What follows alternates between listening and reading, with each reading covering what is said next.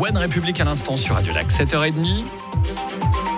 L'invité de Béatrice Rulle ce matin, 6 minutes avec le consultant aux médias Stéphane Benoît Godet concernant l'ouverture du Forum économique mondial de Davos. Béatrice. Bonjour Stéphane Benoît Godet. Bonjour Béatrice. Merci d'être sur Radio Lac ce matin. Le WEF donc débute aujourd'hui. Si je vous dis que le Forum économique mondial de Davos, c'est un peu le festival de Cannes de l'économie, est-ce que c'est exagéré? Non, pas du tout. C'est tout à fait ça, de l'économie et de la géopolitique, on pourrait dire même. hein. C'est un bonheur quand vous êtes un journaliste là-bas parce que vous voyez euh, passer à la fois des très grands patrons et évidemment des, des chefs d'État hein, euh, et de gouvernement. On en attend une soixantaine cette année pour cette édition. Volodymyr Zelensky, Emmanuel Macron, Ursula von der Leyen, le, le Premier ministre chinois Li Qiang notamment. Euh, C'est quoi l'intérêt pour eux de, de faire ce déplacement dans une obscure station grisonne enneigée en ce mois de janvier? C'est vrai que c'est le génie de Klaus Schwab, hein, le fondateur, de faire venir tout le monde. Euh, c'est une plateforme extraordinaire en termes de communication. Ils vont pouvoir tous se rencontrer. Par exemple, tout le monde va juger un peu Javier Milei, le, euh, l'Argentin, hein, qui vient d'être élu. Euh, donc, ils peuvent se voir et accumuler les rendez-vous euh, pendant ces quatre jours. C'est assez exceptionnel. hein, ce qui fait qu'ils ont des rendez-vous planifiés, ils ont des sessions, ils ont des réunions, bien sûr. Mais vous pouvez euh, avoir un petit moment avec euh, le Premier ministre indien, avec, euh, euh, avec tous ces chefs d'État, tous ces grands, très grands patrons de- d'entreprises. Et ça, ça vaut de l'or. On a l'impression que pour le Conseil fédéral, Davos, c'est aussi un, un peu un produit d'appel. Preuve en est, euh, demain, il y aura donc le Premier ministre chinois Volodymyr Zelensky à Davos. Mais dès aujourd'hui, les deux sont reçus à Berne. Oui, oui, tout à fait. C'est la meilleure plateforme pour les affaires étrangères de la Suisse, hein, Davos. Euh, quelque part, Davos, c'est plus grand que la Suisse, même si c'est en Suisse. Euh, c'est une fondation, c'est quelque chose qui est un petit peu hors sol, mais dont la Suisse a, a bien compris l'intérêt. C'est complètement plugué dessus, j'ai envie de dire.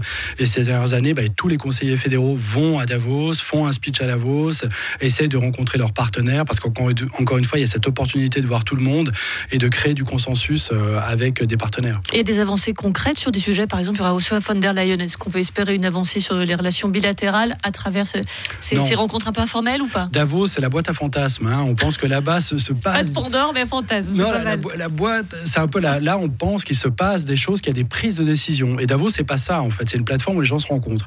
Donc, les dossiers vont avancer, mais euh, Davos, c'est surtout pas là pour dire. euh, bah, D'abord, c'est pas, euh, c'est pas un, un organe qui est élu. hein. donc, c'est les démocraties qui se rencontrent et des fois des pays qui sont moins démocratiques.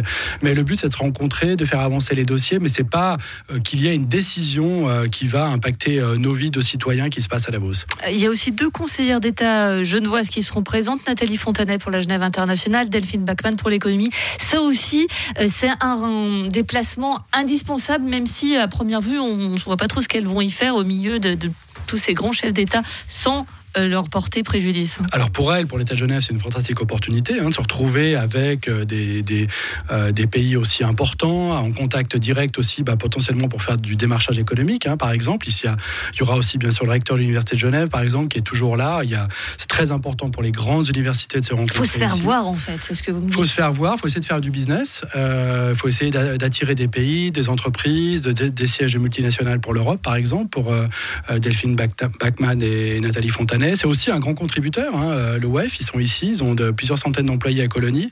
Ils viennent d'acheter euh, l'année dernière une, villa euh, à plusieurs dizaines de millions euh, à côté de leur site habituel pour faire de la résolution de conflits, faire venir des pays qui vont se parler pour essayer de mettre fin à la guerre. Dans, euh, donc c'est, c'est- il y a un rôle très fort pour Genève et Genève on joue en plein et ils ont, elles ont bien raison d'y aller. C'est ce que j'allais vous dire, c'est que le WEF, c'est peut-être à- Davos, mais tout le reste de l'année, c'est à Genève. Et vous l'évoquez là, dans le cas de la Genève internationale, c'est un vrai plus euh, pour continuer de faire Genève une place centrale.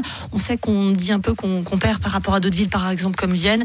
Ça, c'est indispensable comme atout. Tout à fait, on perd. Il y a beaucoup de, de- de- de sièges hein, d'organisations internationales qui essayent de, qui sont attirés par Singapour, par d'autres lieux dans le monde, pour des raisons de coût, pour des raisons aussi de déplacement, de la gravité de, euh, de, de ce qui se passe dans le monde. Euh, mais le WEF est ici, le WEF est à Genève et il faut s'en réjouir. Énormément de, de réunions euh, qui sont pas rendues publiques se passent ici. Hein. Faut pas oublier que le, le WEF leur Cultive force- sa discrétion quand même, le WEF à Genève. Tout à fait. Très honnêtement, je pense que beaucoup d'auditeurs qui nous écoutent sont passés devant le siège à Colonie sans savoir qu'il y a le siège du WEF. Voilà, il y a une grande porte noire à un moment donné, que parfois elle s'ouvre et puis on voit ce qu'il y a derrière. Il y a énormément de, de- de communautés qui sont animées par le WEF, hein, autour de certains aspects du business par exemple.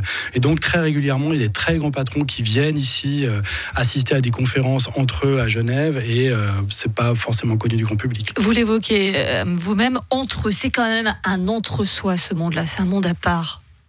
Alors bien sûr que c'est facile à stigmatiser, c'est compréhensible aussi. Il y a toujours des, manifestations, hein, c'est le 1% des plus riches, des plus puissants euh, qui sont là. Euh, on peut le voir de manière aussi positive en disant que c'est voilà, une fantastique plateforme pour que ces gens se parlent et que celui qui est l'hôte, euh, le WEF, ben, mette à la table un agenda, un agenda qui est sur le développement durable, qui est sur l'intérêt et les méfaits de l'intelligence artificielle et d'autres thèmes qui sont d'intérêt public. Vous l'évoquez, c'est le rendez-vous des plus riches. On va quand même parler un petit instant de ce rapport annuel d'Oxfam sur l'accroissement des richesses. Hein. La fortune des cinq hommes les plus riches au monde a augmenté de 14 millions de dollars chaque heure ces trois dernières années. J'ai relu à peu près 60 fois la phrase pour être bien sûr que je disais pas de bêtises. 14 millions de dollars chaque heure ces trois dernières années. C'est vrai que ça ne laisse pas de marbre quand on entend ça. Non, c'est clair, c'est même pas imaginable en fait. Hein. Euh, je parlais avec une personne très très riche il y a quelques années qui me disait bah voilà, avant on savait ce que c'était que 50 millions, c'était un bloc d'immeubles dans une ville. Euh, maintenant on parle euh, de milliards, on est dans le parabolique, on est dans quelque chose qui est, qui est totalement extraordinaire. Et c'est vrai que, bah, évidemment, Davos, ça symbolise aussi ça, c'est-à-dire les dérives de ce capitalisme qui fait que tout à coup il y a une, un, un élargissement du spectre de la richesse, ce qui fait que d'un bout du spectre, il y a ces super riches comme vous parlez. Euh, au milieu, il y a une classe moyenne qui, euh, qui est de plus en plus en difficulté et, tout au bout, euh, des gens qui sont paupérisés. Et c'est évidemment un des gros inconvénients du capitalisme auquel l'OEF essaie de, remédier, mais n'a pas de solution. L'OEF qui débute donc officiellement demain avec une cérémonie en, avec la présence de Viola Amert pendant cinq jours. Donc l'OEF au Forum économique mondial de Davos. Si vous avez prévu de vous y rendre, c'est un peu tard, je vous préviens. Merci beaucoup Stéphane Benoît Godet, consultant média et habitué du forum d'avoir été avec nous ce matin. Merci à vous. Une interview à retrouver en intégralité en podcast sur